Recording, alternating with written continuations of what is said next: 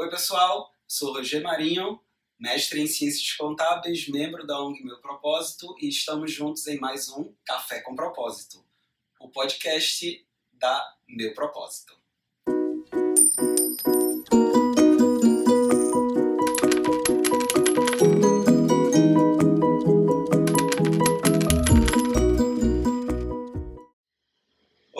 No episódio de hoje a gente vai conversar um pouco sobre endividamento em tempos de coronavírus. Como identificar e melhorar é, a minha situação de endividamento. E para a gente começar essa conversa, eu queria trazer para vocês alguns dados da Confederação Nacional do Comércio de Bens, Serviços e Turismo. É, no mês agora de abril, o percentual de dívida das famílias é, subiu para 60, quase 67%. Então são quase 66% das famílias brasileiras estão com dívidas. Né? É o maior patamar da série histórica que vem sendo apurado desde 2010. É, e outro ponto é que a maior parte dessas dívidas é com o cartão de crédito. Quase 78% é, das dívidas né, das famílias brasileiras está concentrado no cartão de crédito. E um dado também é que o nível de inadimplência, tá? e aí vamos observar esses dois pontos. Eu falei do nível de endividamento, né? as famílias com dívidas é, saltou para 67%, e o nível de inadimplência no mês de abril é de 25,3%. Tá? E a gente tem aí, ainda também no mês de abril, em torno de 10% das famílias é, declararam não ter condições de pagar essas dívidas que elas possuem. Né? E aí eu já queria começar a conversar com vocês sobre a diferenciação de duas coisas, né? Porque geralmente a gente considera que está endividado quando a gente não está dando conta de pagar os nossos compromissos. Tá? Né? Dívida é quando você compra a prazo. Tá? E aí a gente precisa fazer essa diferenciação logo no começo da nossa conversa. A gente não vai tratar sobre inadimplência, a gente vai trabalhar para não chegar na inadimplência. O que a gente vai falar hoje é sobre dívidas, sobre as suas compras a prazo. Tá? Todas as compras que você tem a prazo, elas compõem o teu endividamento.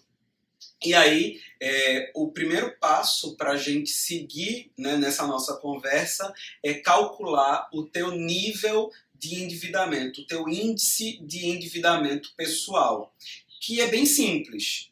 Eu só preciso saber qual é o total das minhas dívidas dividido pelo total da minha receita líquida tá?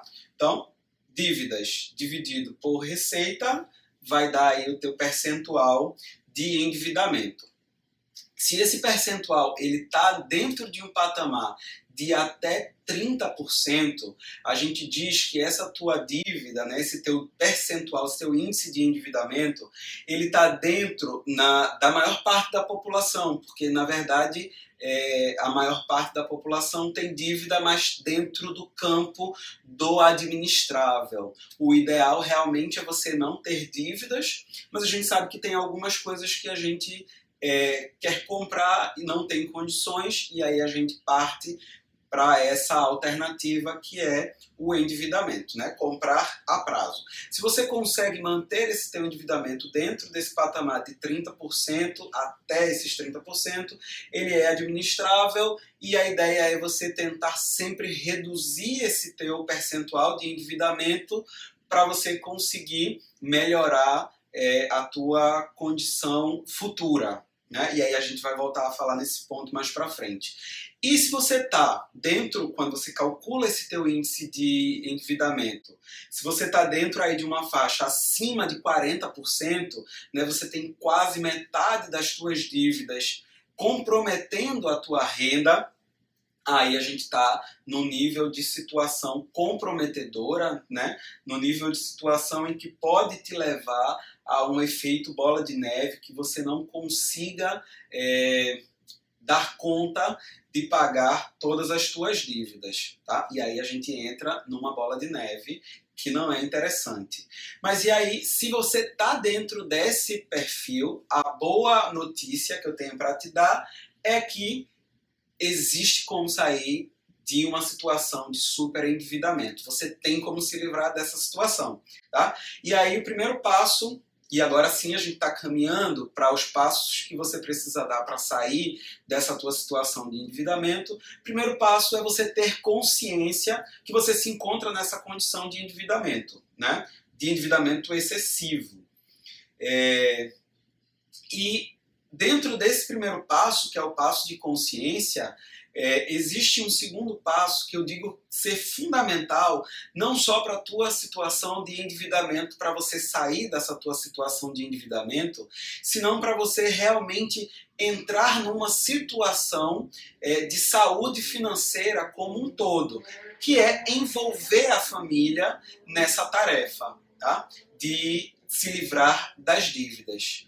É, abre é, uma discussão familiar e leva essa pauta para todo mundo, deixa claro para todo mundo qual é a situação de endividamento que vocês estão passando e pede auxílio, né? pede ajuda para que todos consigam é, juntos sair dessa situação. O que é que eu tenho que efetivamente sair? Ponto número um, tarefa de casa. Papel e caneta, mapear detalhadamente todas as informações a respeito de tuas dívidas. É, quais são os valores que você está devendo, quais são os prazos para pagamento dessas dívidas, é, quais são as taxas de juros que estão envolvidas nesse processo. Então, tudo isso para que você mais na frente possa dar os outros passos que eu vou dizer. Tá? Então, primeiro ponto, fazer um levantamento de quais são as dívidas que você tem no momento. Feito esse primeiro passo, primordial nesse momento. Não fazer novas dívidas. Tentar ao máximo comprar à vista. Dívidas, se você está tentando se livrar das dívidas, você fez um levantamento sobre quais são essas suas dívidas, é fundamental que você não faça novas dívidas, tá? E aí a ideia é você comprar menos, né? Se adaptar a um novo estilo de vida, tentar reduzir o teu padrão, é, cortando um pouco de, das, dos teus gastos e etc. Tá? Feito esse primeiro passo, né, do, do mapeamento das tuas dívidas e buscando não ter novas, né, não contrair novas dívidas, o segundo passo é negociar.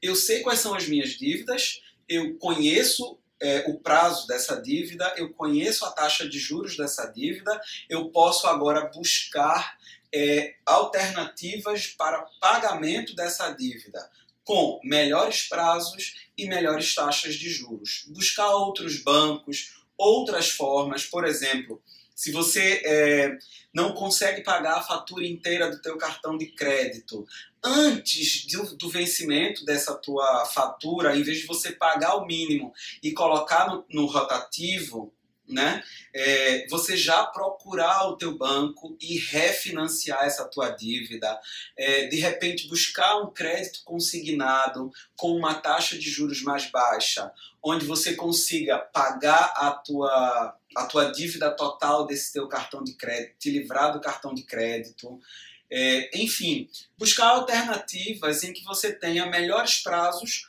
com melhores taxas do que as que você está trabalhando atualmente. E é, se você é, fez esse teu dever de casa, né, fez esse teu levantamento todo e viu que não, mesmo assim é, eu vou, não vou conseguir pagar todas as minhas dívidas. O que é que eu posso fazer? Né? Às vezes a gente não consegue pagar todas as dívidas, o que a gente precisa fazer é priorizar pagamento das dívidas mais caras. Quais são as dívidas que vão te trazer uma taxa de juros mais elevada? E aí por isso a gente precisa mapear essa dívida. É, quais dívidas têm um maior valor e uma maior taxa de juros? Essas dívidas precisam ser priorizadas. Essas eu preciso pagar primeiro para depois ver quais são as dívidas que envolvem juros mais baixos e buscar renegociar e etc. para esse tipo de situação. O que você precisa fazer é colocar ainda, né, esse teu perfil da tua dívida, a gente separa ele em três caixinhas. A primeira caixinha, ela é a caixinha do necessário, que aí está envolvido os gastos que são imprescindíveis, aqueles que você realmente considera como imprescindíveis. É alimentação, moradia, teu aluguel, né, vestuário, enfim, o que é que você precisa para realmente viver.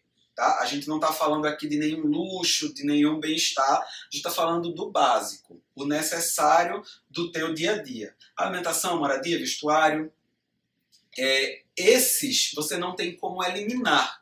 Né? Às vezes você não tem como reduzir, mas você pode otimizar esses gastos.